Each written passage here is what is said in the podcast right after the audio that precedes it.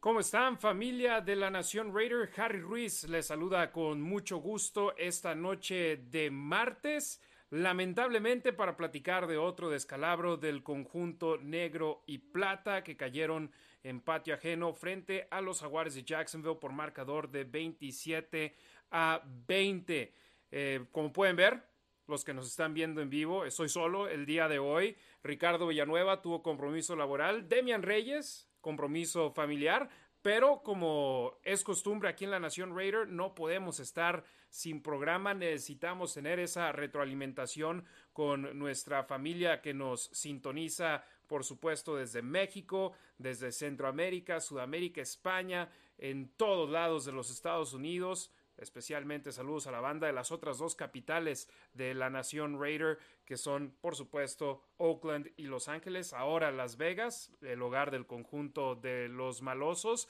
Y pues, por tercera vez este año, los Raiders dejaron ir una ventaja de por lo menos 17 puntos. Ganaban 17 a 0 frente a los Jaguares de Jacksonville y acabaron sucumbiendo por marcador final de 27 a 20. Antes de entrar con el partido, quiero comenzar agradeciéndole a todo mundo que se suscribió a nuestro canal de YouTube. Por fin superamos los mil suscriptores, ya podemos monetizar el canal, así que muchísimas, muchísimas gracias. Eh, con ello, eh, conforme más podamos generar para poder agradecerle a Demian, agradecerle a Ricardo y por supuesto también recuperar algo de lo que he invertido yo personalmente en este proyecto que lleva ya más de dos años. Eh, vamos a poder seguir haciendo más y más cosas. Así que muchísimas, muchísimas gracias. Al momento creo que 1027 suscriptores son los números que tenemos.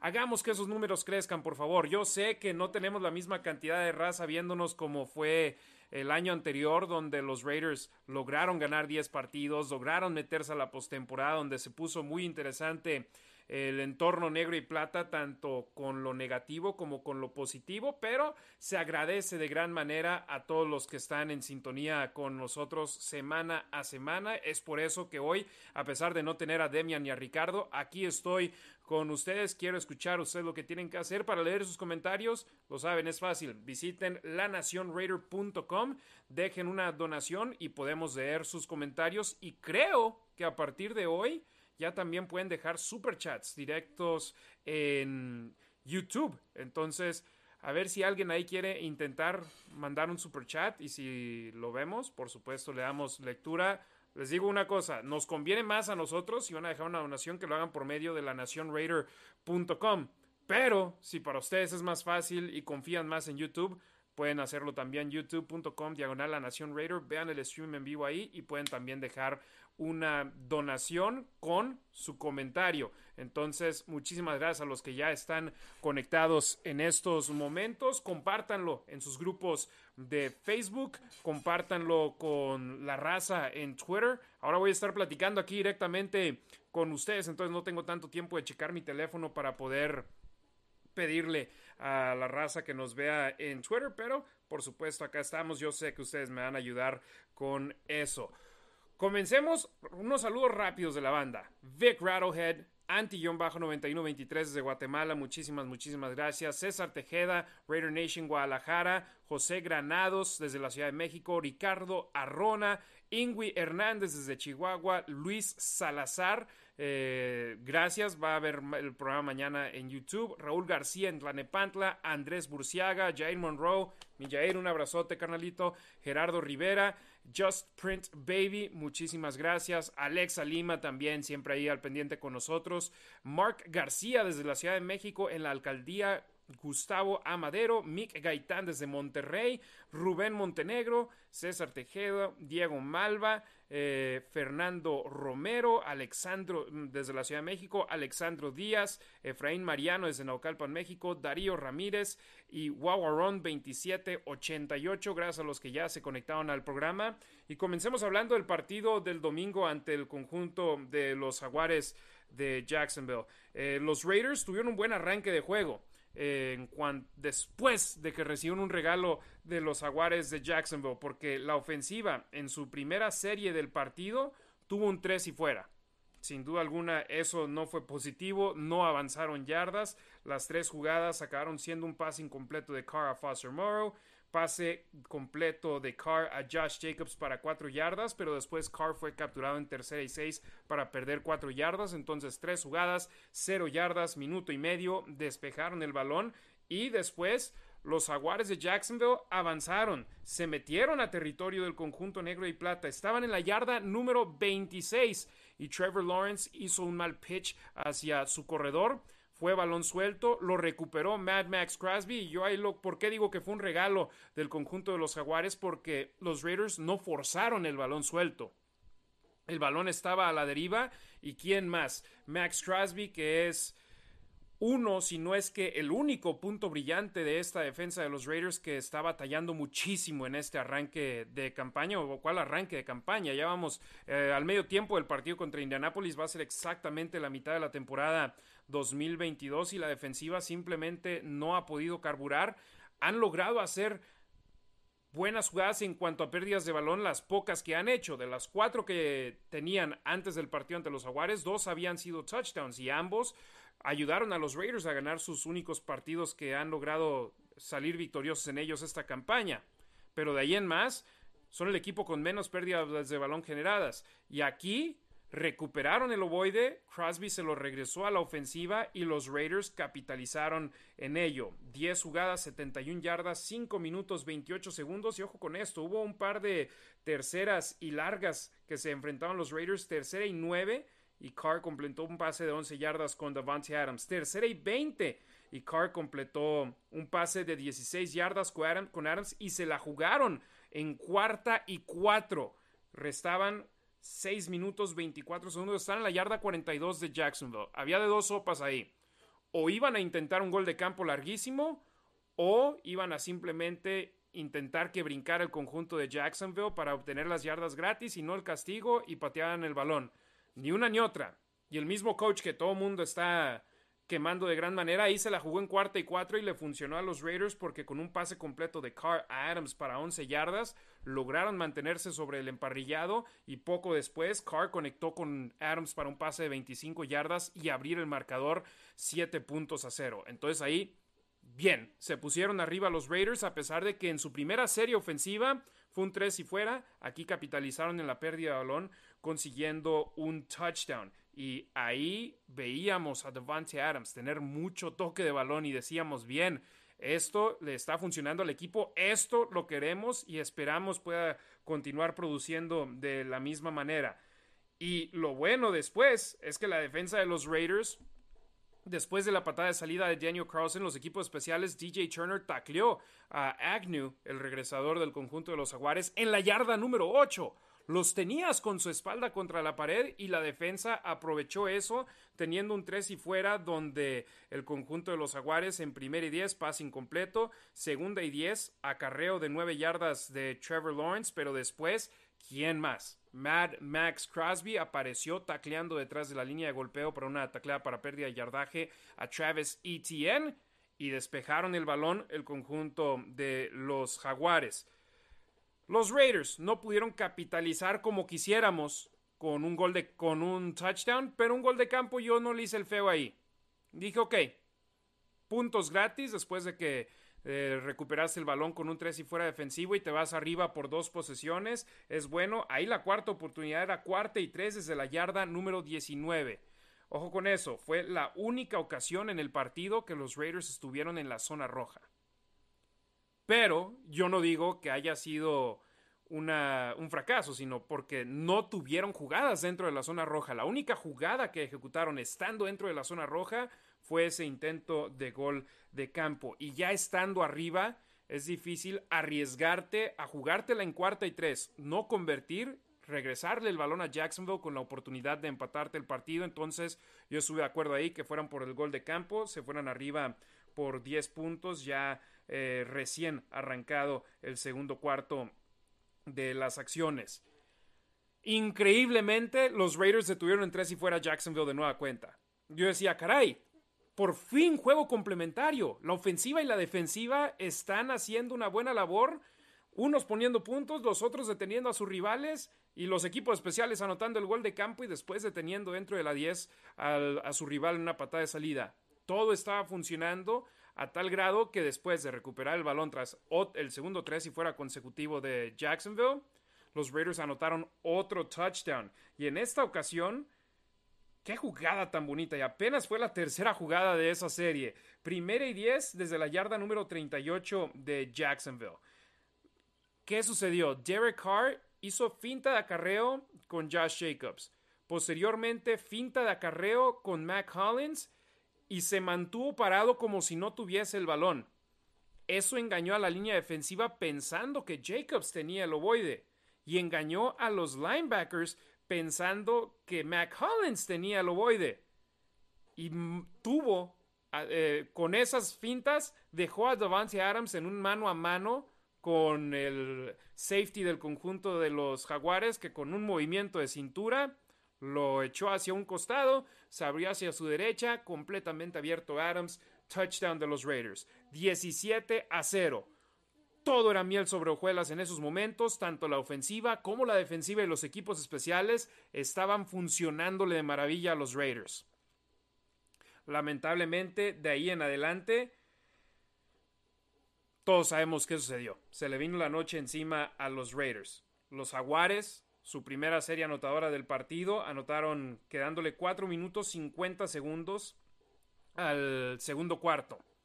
Yo decía, ok, 10 puntos de ventaja aún. Son menos de 5 minutos. Los Raiders, si mueven las cadenas un par de ocasiones, se meten a territorio enemigo, pueden conseguir un touchdown y tal vez Jacksonville tenga el balón de regreso con muy poco tiempo. Y hubo una jugada en esta serie que a mí me enojó mucho, pero mucho. Fue un pase donde Derek Carr se lo lanzó a Devante Adams después de la pausa de los dos minutos. Segunda y siete desde las 50, un pase completo de 11 yardas con el que movieron las cadenas. Adams puso una rodilla sobre el césped dentro del campo. Lo tocó un jugador de Jacksonville, pero después su pie rosa fuera del emparrillado. Los oficiales marcaron que estaba fuera del campo. ¿Por qué era tan importante esa jugada? Porque ahí Jacksonville hubiese quemado un tiempo fuera de ser requerido para poder pensar que los Raiders no le quiten tanto tiempo al reloj y recuperar el ovoide antes de cerrar la mitad. Los árbitros decidieron sonar el silbatazo y decir que había pisado fuera del campo y hasta cuando se puso de pie Devante Adams se le notó molesto con eso, pero ahí fue una jugada inteligente de Devante Adams que los Raiders simplemente no pudieron aprovechar porque los oficiales la marcaron de una de otra manera.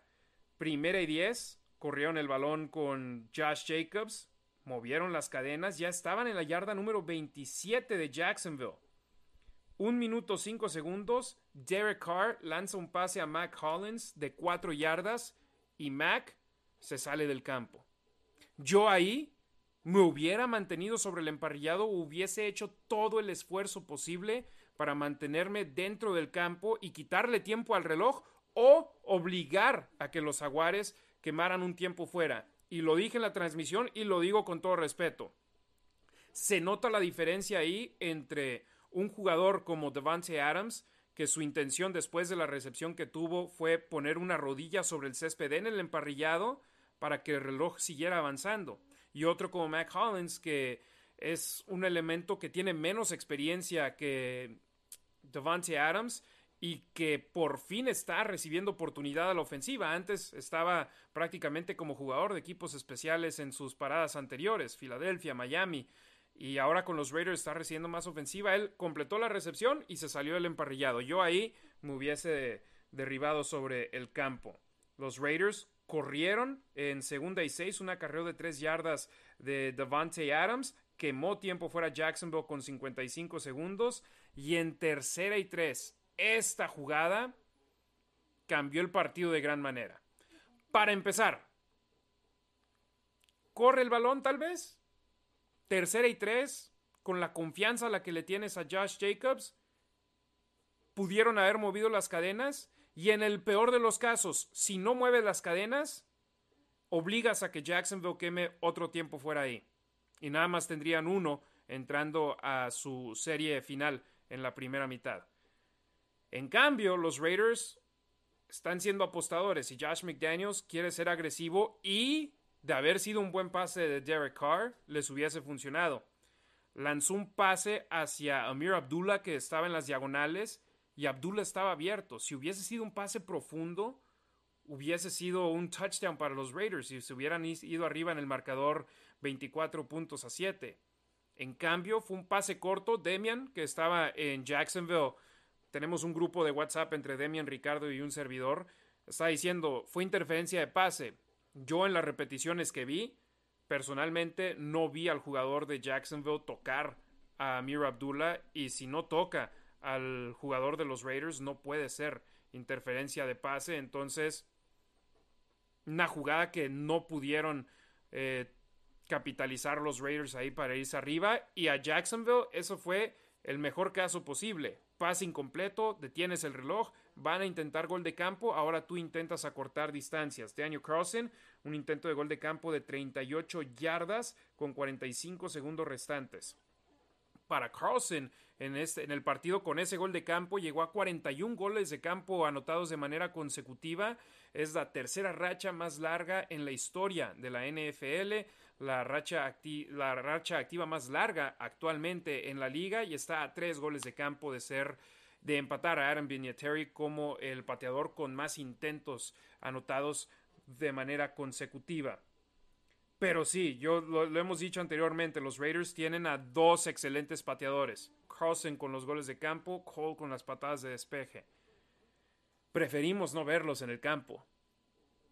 Si los vemos en el campo seguido, significa una, que la, la ofensiva no está pudiendo mover el ovoide, o dos, que la ofensiva no está pudiendo llegar a la zona de anotación. Y ahí se fueron arriba 20 puntos a 7, le dejaron el balón a Jacksonville en la yarda 25 con un touchback y los Jaguares lograron avanzar hasta la yarda número 38 aprovechando que tenían dos tiempos fuera disponibles. Y ahí nos remontamos a la jugada de Devante Adams, donde puso una rodilla al césped, pero los árbitros lo marcaron fuera del campo. Ahí Jacksonville pudo haber quemado su segundo tiempo fuera. O la jugada de Mac Hollins, donde en lugar de salirse del campo se pudo haber vencido sobre el emparrillado y obligado a que Jaguares quemara otro tiempo fuera. O hasta la tercera y tres, el pase incompleto de Carl Abdullah. Un acarreo, quemas un tiempo fuera y no tienen tantas opciones los Jaguares para poder acercarse a territorio de gol de campo. Pero tuvieron esos dos tiempos fueras, los utilizaron de gran manera, sabían que no, no estaban obligados a lanzar pases hacia afuera de los marcadores, sino que también lo podían hacer al centro del campo, lo aprovecharon, movieron las cadenas, se acercaron hasta la yarda número 26 y de ahí Riley Patterson anotó un gol de campo de 44 yardas, 20 a 10 el marcador al medio tiempo. 10 puntos, dos posesiones. Los Jaguares recibieron la patada de salida en la segunda mitad y desde esa primera jugada sabíamos, los que somos Raiders, que hemos estado con el equipo por muchos años, empezamos a decir, caray, esperemos esto no sea la indicación de lo que viene para el equipo porque te empiezan a dar flashbacks, eh, recuerdos de momentos que parece que todo empieza a ir bien al otro equipo. Un regreso de patada de salida de Agnew de hasta la yarda número 45 de Las Vegas. Arrancaron en territorio enemigo con campo corto. Y los Jaguares capitalizaron anotando un touchdown en nueve jugadas, 45 yardas, 4 minutos 45 segundos. Y en un abrir y cerrar de ojos, recién arrancada la segunda mitad, ya los Raiders su ventaja, que llegó a ser de 17 puntos en la primera mitad, era de tan solo 3 unidades. La ofensiva necesitaba responder porque si no, los Jaguares recibirían el balón de regreso con la oportunidad de darle la vuelta al marcador o de empatar el marcador. Y lamentablemente para los Raiders fue lo que pasó. Movieron las cadenas una vez, pero después de estar en primera y diez en la yarda número 41, y fíjense también la manera en la que se dio esa serie ofensiva. Primera y diez en la yarda 18, acarreo de 8 yardas de Josh Jacobs. Segunda y 2 en la yarda número 26, acarreo de 15 yardas de Josh Jacobs. Llegó hasta la yarda número 41. Y los Raiders después no pudieron mover el ovoide. Primera y 10 en la 41, entró Samir White para darle descanso a Jacobs, perdió una yarda. Segunda y 11, pase incompleto de Carr a Adams. Tercera y 11, pase incompleto de Carr a Hollins. Tuvieron que deshacerse del balón despejando el ovoide. No puedes ponerte en una situación de esa manera. De regresas el ovoide a tu rival. Si te anotan touchdown, se van al frente. ¿Y qué creen que sucedió? Anotaron touchdown. Y yo sé que muchos de ustedes están. Pero la ofensiva, no anotaron puntos en la segunda mitad. Y yo les digo, sí, pero vean también la defensa. Yo no quiero apuntar dedos, pero la defensa en cada partido como visitantes, los Raiders han recibido por lo menos 24 puntos. Eso significa que necesitas de tu ofensiva por lo menos cuatro touchdowns para poder ganar el partido. Y de la forma en la que han estado sucediendo las cosas, la defensa les han estado pudiendo hacer lo que quieran sus rivales. Antes de continuar, gracias a José Granados que nos dejó aquí una donación. Dice, la semana pasada no pude donar, se me pasó por el horario, pero esta semana no me gustó la actitud de jugadores y staff sonriendo como que muy relajados, sabiendo la actuación mala de la semana pasada y a consecuencia también este juego un desastre. Gracias José por la donación. Eh, ¿Qué te puedo decir? Por ejemplo, en la primera mitad sonriendo, no hay problema. Se iba ganando el partido, se estaba jugando bien. La, defensa en las primeras tres series de los Jaguares de Jacksonville no permitieron puntos. Pero después del segundo tres y fuera de la defensiva, los Jaguares tuvieron touchdown, gol de campo, touchdown, touchdown. Cuatro series consecutivas, de las cuales tres fueron anotaciones y una un gol de campo. Entre ellas, 24 puntos. Y los Jaguares al final hasta ya le estaban queriendo decir a los Raiders, a ver, a ver qué pueden hacer. Eh, los Jaguares recuperaron el balón, se fueron arriba 24 a 20. Los Raiders tenían todo el último cuarto para buscar dar la vuelta a esta situación. No pudieron hacerlo. La ofensiva siguió estancada. En el último cuarto, series ofensivas de 37 yardas, menos 2 yardas, 8 yardas y 0 yardas. No vas a ganar partidos así. Con 43 yardas en total en cuatro series ofensivas. No vas a ganar partidos así. Y no sé si haya sido que los rivales hayan realizado ajustes para detener a los Raiders porque Davante en la primera mitad, nueve recepciones, 146 yardas, dos touchdowns. Espectacular. Todos creíamos que iba a romper su marca personal con lo que iba a hacer en la segunda mitad. La realidad es que lo eliminaron en la segunda mitad. Y prácticamente como lo hicieron los Santos de Nueva Orleans la semana previa. Necesitas buscar tus opciones. Yo sé que Darren Waller no está sobre el campo, pero en mi opinión personal, no están utilizando de la manera que deben a Hunter Renfro, que está haciendo una actuación muy parca. Y créanme, esa no es la intención de este staff de cocheo, de esta directiva, que Hunter Renfro no esté figurando, porque ese sería el caso si no le hubiesen dado una extensión de contrato y entrara al último año de su contrato sin extensión, pero le dieron extensión de contrato. Si le das extensión de un contrato a un jugador, capitaliza en él. Sus números muy, muy bajos, muy, muy pobres esta temporada y yo veo gente molesta con Hunter Renfro con Darren Waller, pero le recuerdo, hace siete meses, perdón, estamos en noviembre, cuando se acabó la temporada, mediados de enero, en enero eran los jugadores favoritos de muchos. Eran la razón, Renfro, cuando Waller estuvo lesionado, Renfro fue la razón por la que los Raiders lograron empezar a ganar juegos sobre el final de la campaña y Waller regresó para la semana 18 y ayudó a que los Raiders vencieran a los cargadores y avanzaran a la postemporada. No pueden darles la espalda ahí. Entiendo que estén molestos con ellos, pero no pueden darles la espalda. Renfro tuvo una conmoción cerebral en el juego de la semana 2, fuera dos partidos. Waller sufrió una lesión en el otro tendón de la corva en su pierna izquierda y ya se perdió tres juegos de manera consecutiva y la última vez que estuvo sobre el emparrillado previa a la semana de descanso estuvo sobre el campo en la primera serie ofensiva, ocho jugadas y fuera del campo desde entonces. No, no, no sé si el staff de cocheo está queriendo ser precavidos en esa situación porque le firmaron una extensión de contrato de tres años a Darren Waller. Está cuatro años más con el conjunto de los Raiders. Entonces, si lo arriesgas de más en esos momentos y sacrificas su futuro podrías perder al que cuando está sano es una de las mejores alas cerradas de la liga. Y Renfro es el mejor slot receiver en la NFL en mi punto de vista. Y a pesar del éxito que hemos visto en el sistema de Josh McDaniels, de Wes Walker, de Danny Amendola y demás jugadores, por lo pronto, platicando con Renfro, o bueno, más bien, escuchando la conferencia de prensa la semana pasada que hizo la entrevista que hizo con la prensa en Florida, él decía, ¿qué cambió? ¿Qué, qué está diferente? Pues tenemos nuevo staff de cocheo, tenemos nueva ofensiva, estamos intentando aprender.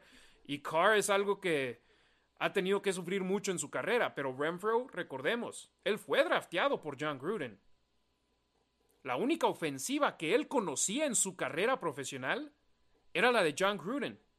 Se fue Gruden temprano en la campaña el año anterior por su situación.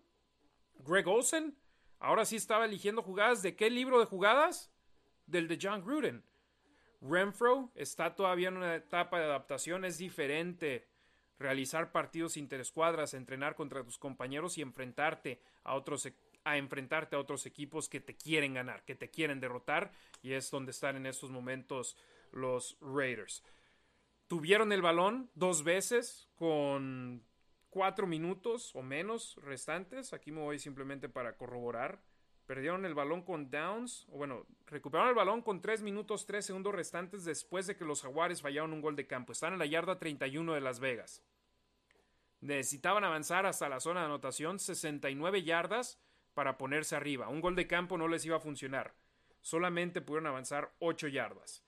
Primera y 10, Pase completo de Carr a Renfro, 8 yardas. Segunda y 2, pase incompleto de Carr a Adams. Tercera y 2, pase incompleto de Carr a Adams. Cuarta y 2, pase incompleto de Carr a Renfro. Yo sé que el reloj es tu enemigo en esos momentos. Pero caray, otra vez, tres o menos yardas, si necesitas una producción de ese tipo, dale el balón a Josh Jacobs, caray. Jacobs es un corredor que cuando está encendido es uno de los mejores de la liga.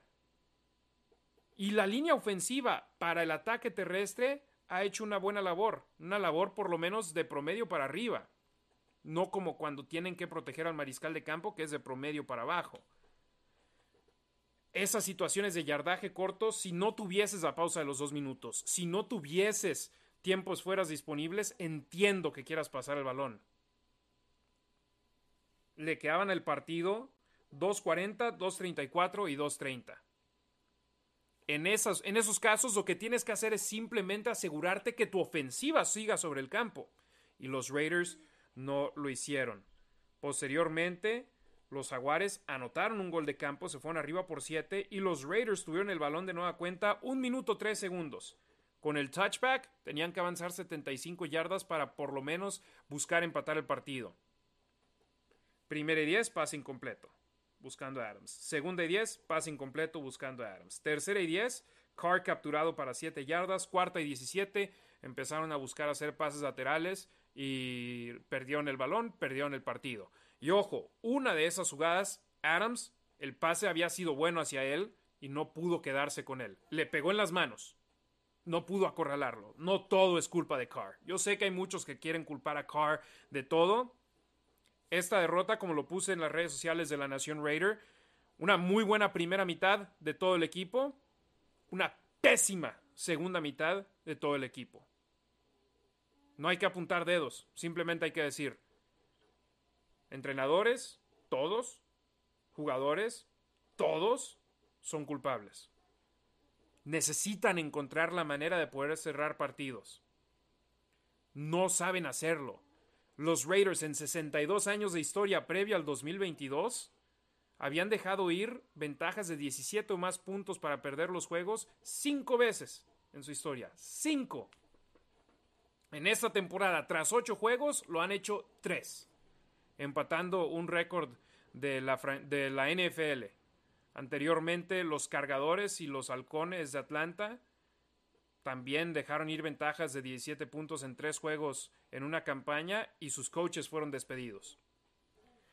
La diferencia siendo que en aquel entonces ya los coaches llevaban varias temporadas con el equipo. Josh McDaniels, yo sé que ustedes quieren que lo corran, no lo van a correr. Por lo menos este año no. Ya hoy hubo, transacción, Jonathan Abram fue dejado en libertad por el conjunto de los Raiders, eso te demuestra que lo querían enviar a otro equipo hacer un intercambio con él, nadie estuvo dispuesto a dar nada por él y los Raiders dijeron, es mejor no tenerlo en el vestidor en esos momentos y darle la oportunidad a alguien más. Abram definitivamente no encajó en el sistema de Paul Gunther, no encajó en el sistema de Gus Bradley y no encajó en el sistema de Patrick Graham. Que bueno, ¿quién ha encajado en el sistema de Patrick Graham este año? Esa es la gran pregunta que tenemos en estos momentos. Y los Raiders con ese descalabro, dos victorias, seis derrotas. Dos derrotas, seis derrotas. ¿Por qué es frustrante para la nación Raider? Porque los Raiders tienen talento en su plantilla. A diferencia de cuando Gruden regresó a, los Raiders, que cortó a muchos jugadores con contratos grandes porque no los querían el equipo, quería, no eran de calidad en su punto de vista. Estaba jugando con muchos jugadores con contratos mínimos. Este año hay talento, hay talento en el equipo pero hay jugadores con talento. No hay un equipo con talento. No están jugando como equipo, como grupo. Y han podido demostrar momentos de brillantez por mitades, por cuartos, pero no por cuatro cuartos. Ni en la victoria contra Denver, que, que se ganó por dos posesiones, ni en la victoria frente a Houston, que se ganó por 18 puntos, los Raiders pudieron jugar un partido completo contra Houston entraron al último cuarto perdiendo en el marcador, contra el que en estos momentos es el equipo que tiene la peor marca en la NFL. Necesitaron de un touchdown, un 3 y fuera defensivo, otro touchdown y una anotación en una intercepción para poder ganar así de manera holgada, por tres posesiones. Denver no es un equipo de gran calidad y se batalló contra ellos ojo con ellos, ojo con ellos, los Raiders. Eh, lo dijo eh, Rich Gannon en redes sociales y aquí checo mi celular para compartir lo que dijo Rich Gannon, que yo estoy de acuerdo con él. Y es por eso que es frustrante en estos momentos para los Raiders tener el récord que tienen. Rich Gannon en Twitter publicó lo siguiente, y eso es lo que él dijo extremadamente sorprendido y decepcionado con el récord de los Raiders en este punto de la temporada, pero creo que pueden y jugarán mejor en la segunda mitad de la temporada. Es muy común hoy en día el solo culpar al entrenador. En algún punto los jugadores necesitan responsabilizarse del equipo y encontrar la manera de ganar. Muy, muy acertado ahí el comentario por parte de Rich Gannon, el último quarterback en llevar a los Raiders al Super Bowl y por ende el último quarterback en ganar un partido con los Raiders en la postemporada. Recuerden amigos, pueden dejarnos sus comentarios para darles lectura dejando una donación, lanacionraider.com, si lo hacen ahí. Les podemos leer sus comentarios, sus preguntas. Gracias a José Granados que ya nos dejó una donación el día de hoy. Entiendo también si no pueden hacerlo, pueden dejarnos eh, su nombre y de dónde están sintonizando el programa y les mandaremos un saludo aquí durante el show, el episodio número 63 de La Nación Raider. Hoy, solito, aquí, Demian Reyes está disfrutando de su familia, Ricardo Villanueva, cuestiones laborales no, lo, no le permitieron estar aquí el día de hoy, pero el compromiso lo tenemos con ustedes, hermanos y hermanas de la Nación Raiders. Si nos están viendo en vivo en YouTube, por favor déjenle un like al video, eh, suscríbanse si aún no se han suscrito a nuestro canal. En Facebook, por supuesto, denle like, denle compartir al video. La Nación Raider, ya llevamos más de dos años compartiendo aquí contenido en español para ustedes. Comencé en la temporada 2020 en el 2021 empezamos a hacer estos streams en vivo para ustedes y en el 2022 continuamos generando más contenido. Ahora también directamente con los Raiders escribo artículos de previas y posteriores a los juegos. Entonces vamos creciendo y es todo para ustedes. Por la Nación Raider, para la Nación Raider. Aquí no estamos fingiendo eh, que le vamos a los Raiders. No, lo sentimos en el corazón. Demian estuvo el jueves el jueves, perdón, en Jacksonville el domingo en el partido.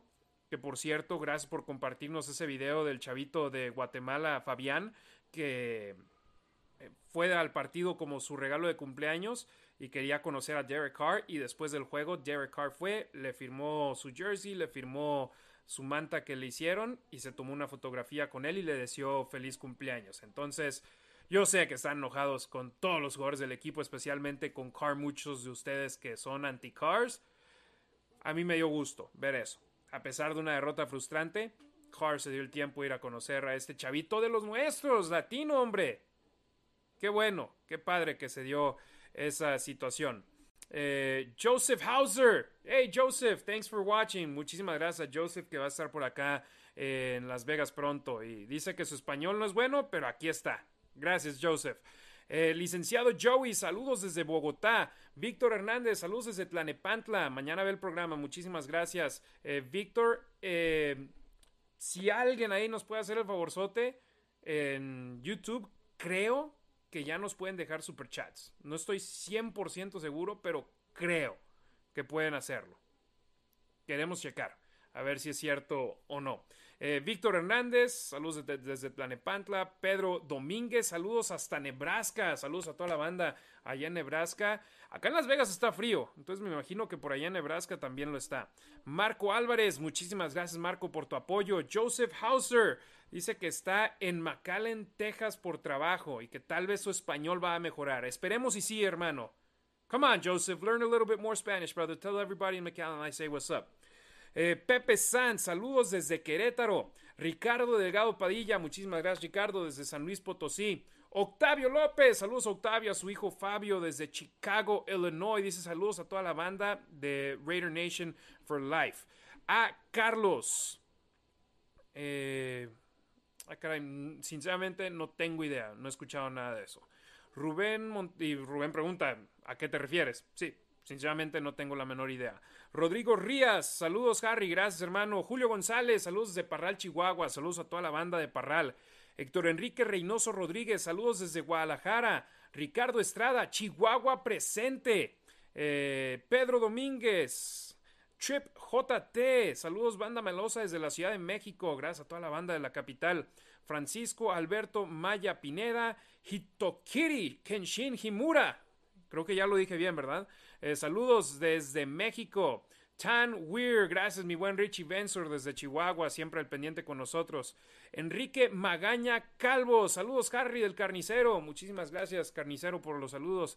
Edgar Hernández, Nación Raider desde Ensenada eh, Hitokiri Kenshin Himura, JC El Barbas, Death Stalker Elmo, desde Tultepec, Estado de México. Y a pesar de estar tristes, aquí estamos. Gracias. Miguel de León, Salvador del Ángel, dice: Hola Harry, le puedes mandar un saludo a mi nena Elena Ibarra y mi sobrino Gael Padilla, que no nos los perdemos. Gracias, Salvador. Hola Elena Ibarra, hola Gael Padilla. Pórtense bien, vayan a los Raiders y que les vaya bien en la escuela también. Pónganse las pilas allá.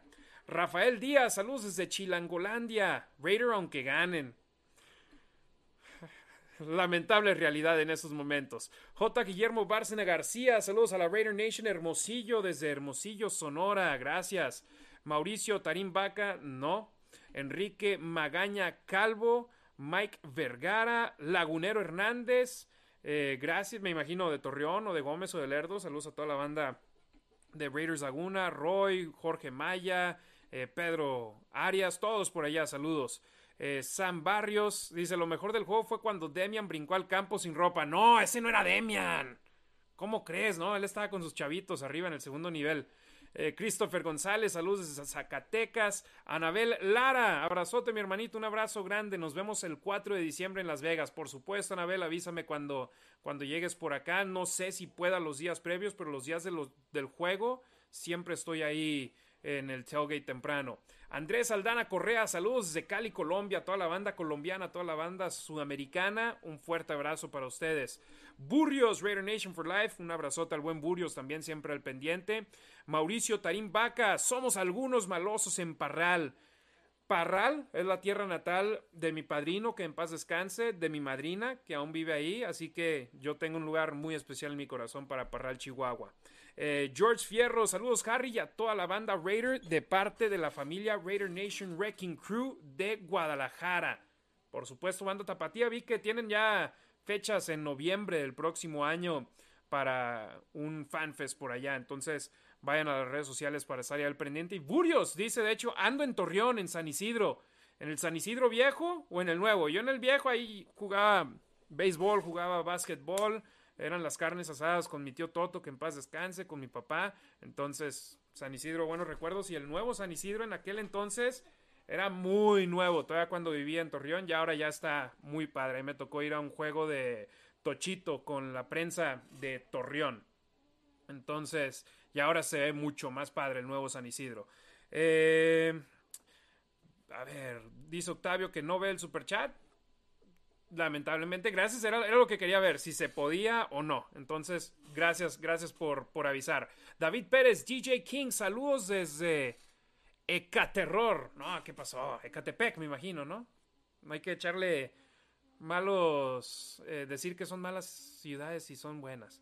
Eh, Adger Mondragón, eh, Raiders, nada ni nadie por encima de este escudo. Así es. En las buenas, en las malas, en las peores, en las de siempre. Aquí estamos con el equipo y. Es lamentable que, que no carburan este año. Pero yo le recuerdo algo. Los aficionados de Filadelfia el año pasado estaban en, ya saben qué, enojadísimos, lo digo para mantenerlo eh, calificación A en México, calificación G acá en los Estados Unidos, con su mariscal de campo, con Nick Sirianni. Estaban molestísimos después de que arrancaron con marca de 2 y 5. Querían correr a todos. Jalen Hurts decía, no sirve. Nick Sirianni, ¿quién es este? Llévenselo no sabe cómo manejar a nuestro equipo. Este año van invictos. Les tomó tiempo adaptarse el uno al otro, pero están ya en una mejor posición. Yo no digo que eso vaya a suceder con los Raiders, pero a ellos les funcionó.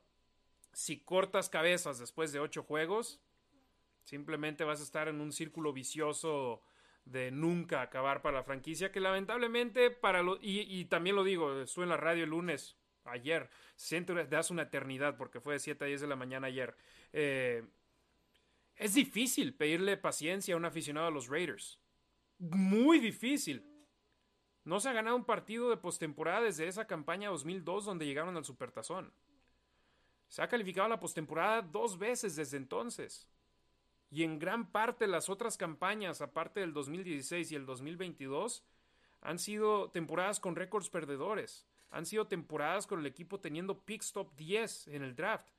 Es por eso que es difícil pedirle paciencia a una afición que se van a cumplir 40 años de que el equipo no gana un supertazón.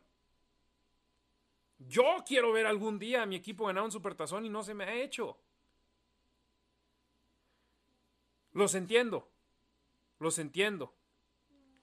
Eh, ¿Quién más? Eh, a Carlos dice en Twitter estaba corriendo un rumor de que había pasado algo, pero parece que ya se calmó esos fake news. Espero ese es el caso. Eh, gracias a Octavio y a Roberto que dicen que todavía no ve lo del super chat. Era lo que quería ver. Ya podemos ya metimos la solicitud para monetizar y literal antes de entrar al aire en el programa me apareció algo de presionar un botón y a ver, dije, pues igual y si se puede monetizar y hacer algún super chat. Si no se puede, la Nación Raiders si quieren dejar alguna donación y si no la semana que entra después de que ganen los Raiders. Roberto Strampler, saludos desde Querétaro Rock. Víctor Saúl Sánchez Ríos, saludos desde Minatitlán, Veracruz. JC El Barbas. Eh, ahorita hablamos de eso un poco más adelante. Y Burio dice que está en el viejo San Isidro de, en Torreón, ahí en el Boulevard Independencia. Sí, no, es donde está. A mí me gusta ir mucho ahí y me, me cortaba el cabello en la peluquería Sosa, ahí a una cuadra. Eh, George Fierro, así es mi estimado Harry, por acá los esperamos, allá en Guadalajara, pásenla chido el próximo año.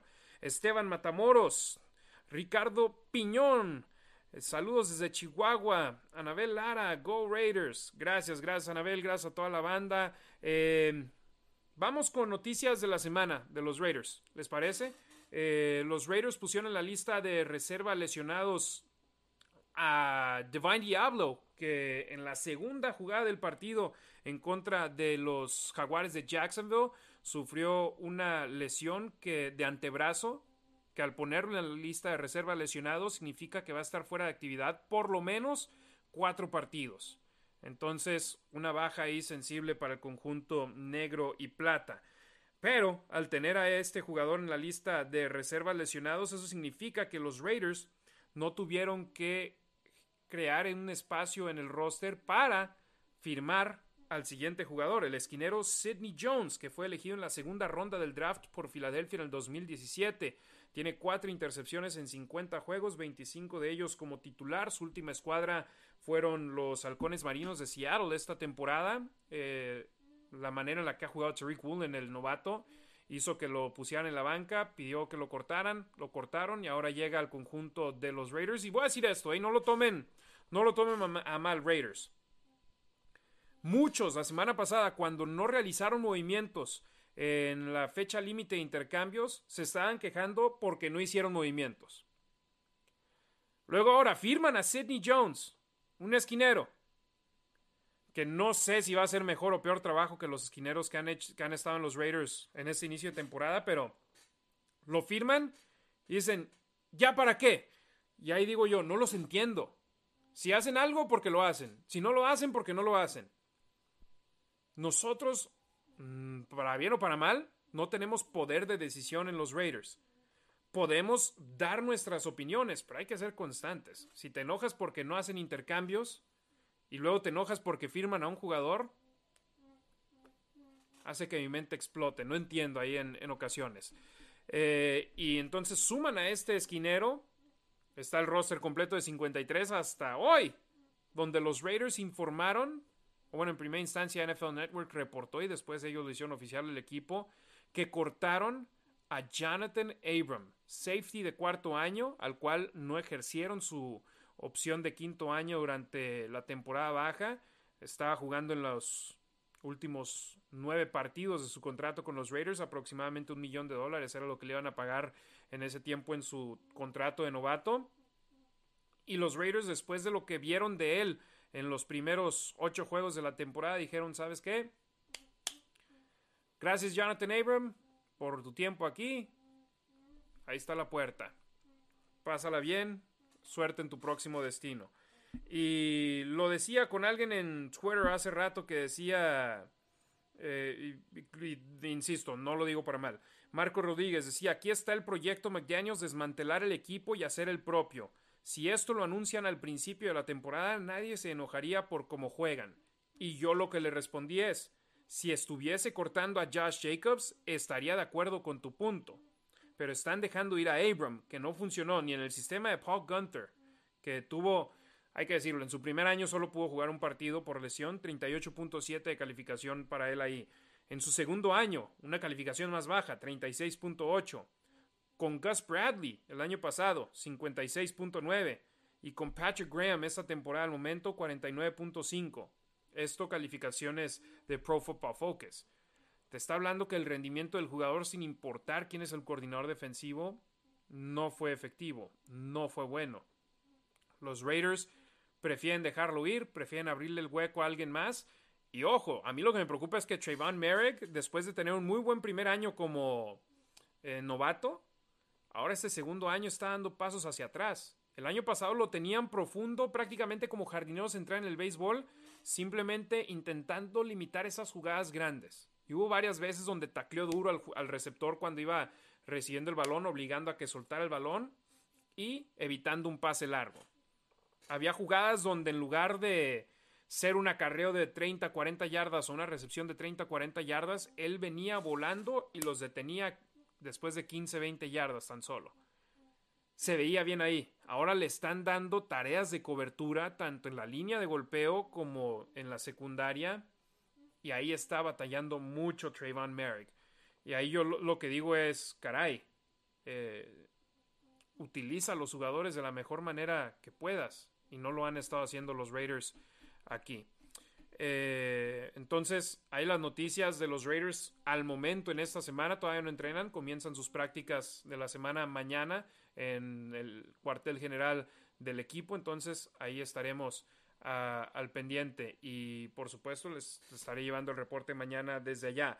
Eh, Ricardo Piñón desde Chihuahua, Anabel Lara, Jair Monroe. él comenta que en lo de Twitter se decía que Jacobs así, había sido arrestado, pero es falso. Gracias por la información. Eh, y compa Marines, ¿cuál es el chisme de TMC sobre los Raiders? Me imagino que eso que decía Jair. Eh, Sabás Reyes, saludos y abrazos a la chiva de Cancún. Sí, un abrazote y un besote a nuestra carnalita, la chiva raiderísima que se acaba de casar. Muchísimas felicidades para ella y su esposo. Y el mejor de los éxitos. Y qué bueno que, se la pasaron bien. Ahora creo que tienen varias bodas en diferentes lados. Entonces, ojalá me toque invitación para una, una de ellas. Eh, Brian Barraza, Sam Barrios, eh, lo, lo. Dice, Harry, durante tu transmisión en radio se podía escuchar tu voz muy triste. Se ve que te duele igual que a nosotros. Siempre que pongo el radio, tu transmisión va a una jugada trazada aproximadamente a diferencia de televisión, pero como quiera, con la tele por un lado y el radio por el otro. Hay algo muy... entonces, mira, ahí te va. Cuando estamos en casa, creo que sí vamos al parejo porque lo estamos viendo en vivo en el estadio. Cuando está de visitante, por alguna razón rara, en, la, en el estudio de radio en el que estamos, la transmisión va trazada de televisión. Entonces, sí he escuchado eso anteriormente. Y sí, te digo, yo soy miembro de la Raider Nation. Yo estuve en Oakland.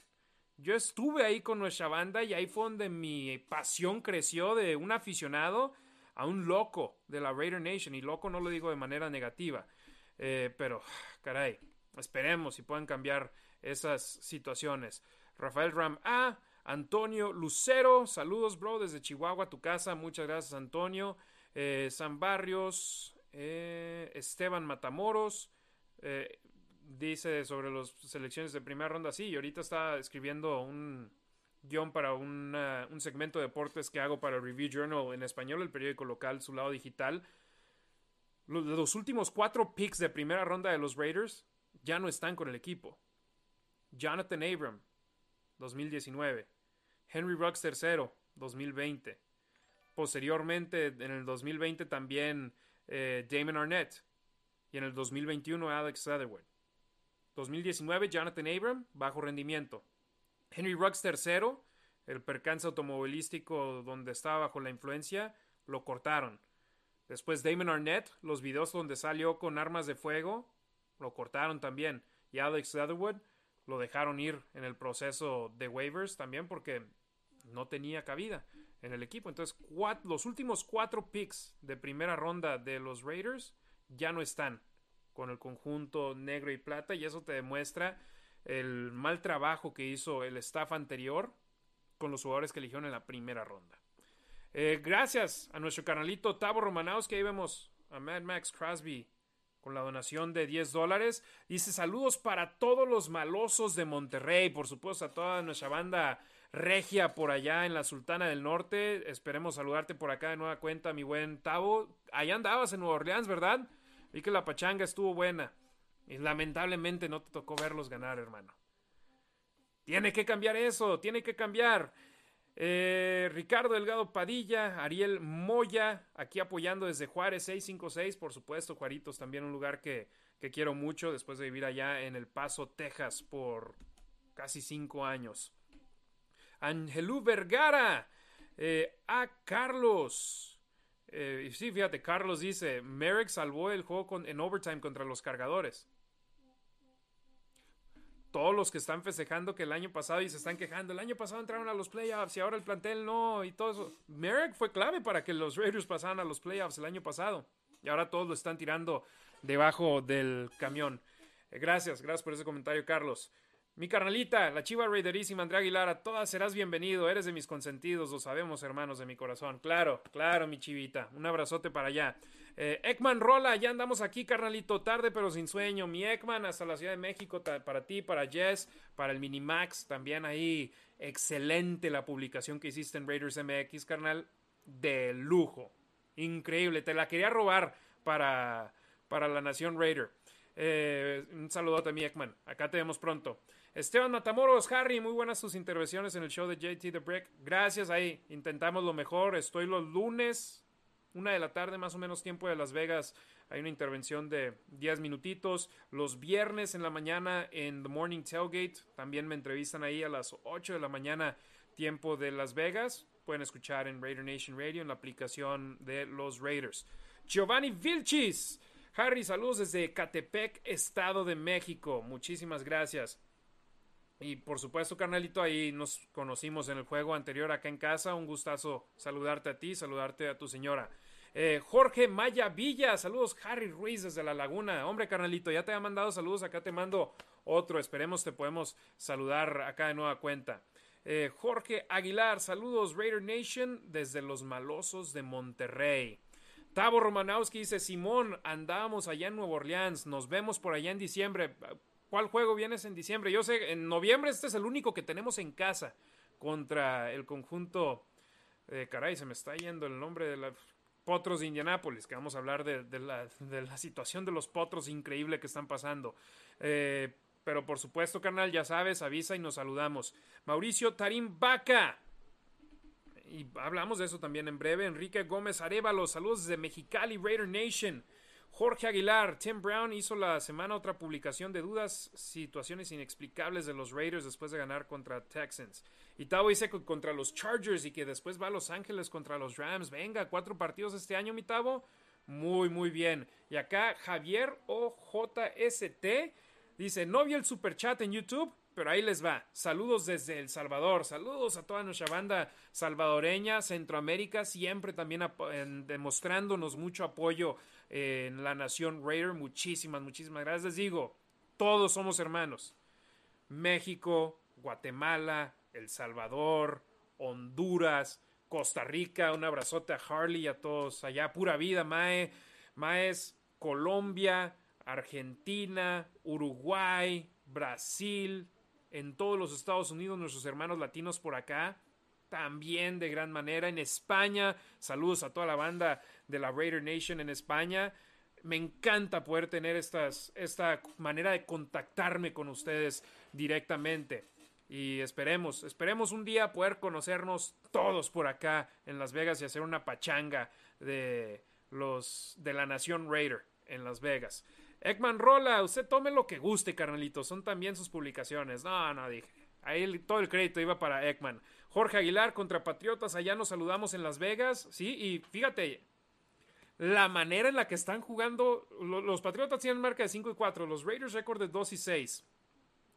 No sé si el juego vaya a mantenerse en Sunday Night. O sea, la historia de McDaniels contra Belichick está buena. Pero los partidos de horario estelar en la NFL este año han quedado de ver gran parte de ellos. Entonces, puede que puede que los acaben quitando de horario estelar. El único partido de horario estelar en el estadio Allegiant está en riesgo por su propia culpa de los Raiders, porque no han podido ganar más que dos partidos esta campaña, pero jueguen temprano o jueguen tarde, Jorge, ahí nos vemos en el tailgate. Noé Cabral, saludos desde San Nicolás de los Garza, Nuevo León. Saludos, por supuesto, para todos en San Nicolás. Enrique Magaña Calvo. No nos queda más que amar este equipo, así es. Eh, Raúl Ramírez, ¿por qué cortaron a Abram? Porque no estaba dando el rendimiento y de hecho la cantidad de jugadas que estuvo sobre el emparrillado en los últimos dos partidos siguió disminuyendo. En el principio de la temporada veíamos muchos híbridos de tres safeties, teniendo a Merrick y a Harmon un poquito más profundos y a Abram sobre la línea de golpeo. Eh, ya estos últimos dos partidos empezaron a eliminar eso y a pesar de haber cambios en ese aspecto, el rendimiento de la defensa siguió siendo muy pobre. Eh, Sam Barrios, sí, sí, por el morbo de McDaniels Belichick sería la única razón de dejarlo. Potros de Indianápolis. Vaya desastre están viviendo en estos momentos. Si Josh McDaniels acaba siendo outcoached, acaba siendo superado en el banquillo por Saturday, el nuevo head coach del conjunto de los Colts, que nunca ha sido entrenador en jefe más que en la preparatoria. Si Jeff Saturday hace un mejor trabajo entrenando a los potros que McDaniels a los Raiders, ese es un gran problema. todo se le está acomodando a los malosos para poder hacer un buen papel el domingo. Los Potros de Indianápolis confirmaron a Sam Ellinger como su mariscal de campo titular. Chavito de segundo año que su tercer partido como titular y en los dos anteriores se ha visto muy mal. Pero va a jugar contra una defensa de los Raiders que se ha visto muy mal prácticamente en todos los ocho partidos que han disputado. La defensa de los Potros es buena y tienen a un par de ex-Raiders, bueno, tres. Gus Bradley, el coordinador defensivo de los Potros, fue el coordinador defensivo de los Raiders el año pasado. Yannick Ngakwe, líder de capturas de mariscal de campo de los Raiders el año pasado con 10, está ahora con los Potros de Indianápolis y está teniendo una buena temporada. Brandon Faison, ahí está, el esquinero del conjunto de los Potros. Defensivamente tiene una muy buena escuadra. DeForest Buckner, Shaq Leonard, muy buenas piezas. Stefan Gilmore, que antes estaba con los Patriotas de Nueva Inglaterra. La situación es, hace un par de semanas corrieron a su coordinador ofensivo. El lunes en la mañana corrieron a su entrenador en jefe, que era el que estaba llamando las jugadas ofensivas. No tienen a nadie en el staff de cocheo de los Potros de Indianápolis que ha sido el encargado de elegir las jugadas ofensivas en un partido de la NFL. Nadie. Y le acaban de dar la responsabilidad a un chavito de 30 años. Fíjate, ahí ya me sentí viejo yo diciendo un chavito de 30 años. Ya estoy ruco. Jeff Saturday eligió a Parks Frazier. ¿Quién? Parks Frazier como el hombre que va a elegir las jugadas ofensivas de los Potros el domingo. Es especialista en la ofensiva aérea y ni siquiera entrenador de, de, mariscales de campo, no, asistente al entrenador de mariscales de campo. Él va a ser el que va a elegir las jugadas ofensivas el domingo. Hombre, si la defensa no puede hacer algo bien contra ellos, en el 2015 calidad de control defensiva en la Universidad de Sanford y Middle Tennessee State. Del 2016 al 2017, asistente graduado en la Universidad Estatal de Arkansas. En el 2018 entró a los Potros de Indianápolis y desde entonces ha sido asistente al entrenador en jefe. No, no head, assistant head coach, no, asistente de. Calidad de control a la ofensiva y asistente al entrenador de mariscales de campo. Y contra él es el contra el cual los Raiders van a estar jugando defensivamente, pues, la defensa de los Raiders contra este chavo, 30 años de edad. 30.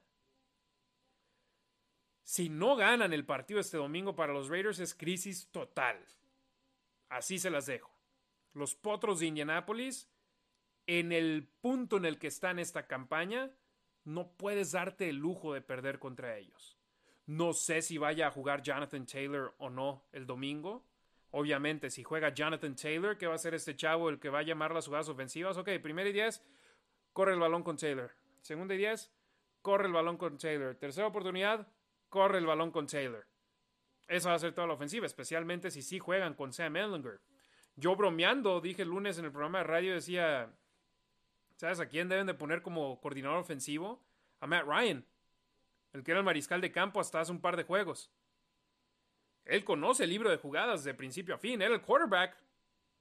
Él debería ser el coordinador ofensivo. Veamos qué sucede con esa situación, pero sí, el domingo los Raiders necesitan sí o sí poder ganar ante los Potros. Jorge Aguilar, Sam Barrios, Demian Reyes. Dice, esos Raiders no sirven para nada. No, ¿qué pasó, mi Demian? Gracias, gracias por sintonizar, canalito, y por el apoyo. Y gracias a toda la banda, ¿eh? Que, que hemos tenido uno de nuestros mejores números en cuanto a seguidores en el programa de hoy. Muchísimas, muchísimas gracias por sintonizarnos, a pesar de que estoy solo aquí el día de hoy.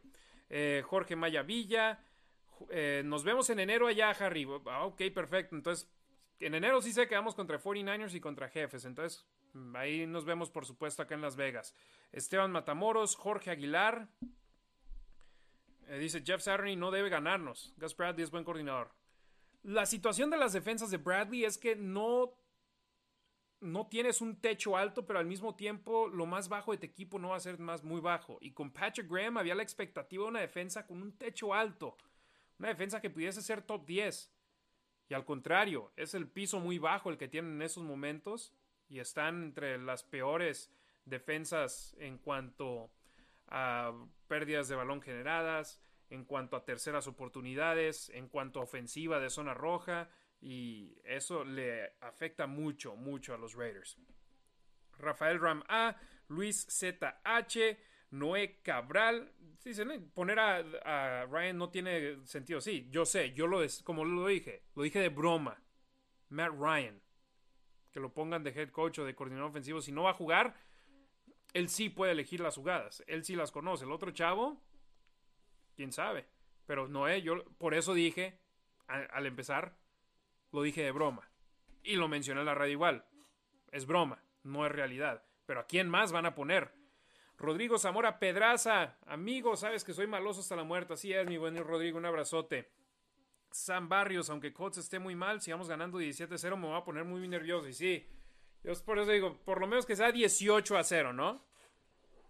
Ya 18 y uno dice, bueno, ya no es el mentado 17, que eran ventajas de 17-0 en los últimos dos partidos que perdieron así, contra Kansas City y contra el conjunto de los Jaguares. Eh, cerramos, uno de nuestros seguidores dijo, oye, ¿qué onda con Magic Johnson? Fue publicado un artículo de un portal de internet en el sur de California que Magic Johnson es parte de un grupo de inversionistas que está buscando comprar parte de los Raiders. Estarían comprando, serían una minoría en cuanto a un grupo que adquiera al conjunto de los malosos. Mark Davis seguiría como propietario mayoritario y propietario con el sí final en la franquicia, pero decía el seguidor, no recuerdo exactamente quién era. Ya tiene anillos en todos lados y sí, ganó un anillo, bueno, cinco anillos con los Lakers de Los Ángeles como jugador. Después como dueño de las Sparks de la WNBA ganó anillo como copropietario de los Dodgers también, propietario minoritario, ganó la Serie Mundial del 2020 y ahora, el domingo o el sábado, con el AFC, ya también ganó la Copa MLS. Entonces parece que a donde va, a donde invierte su dinero, al equipo le va bien. Les llega esa magia a la franquicia. Y Magic Johnson, yo de hecho mi primer juego en Oakland, ahí estaba Magic Johnson y lo vi pasar detrás de mí en un carrito de golf y dije, ah, caray, es Magic.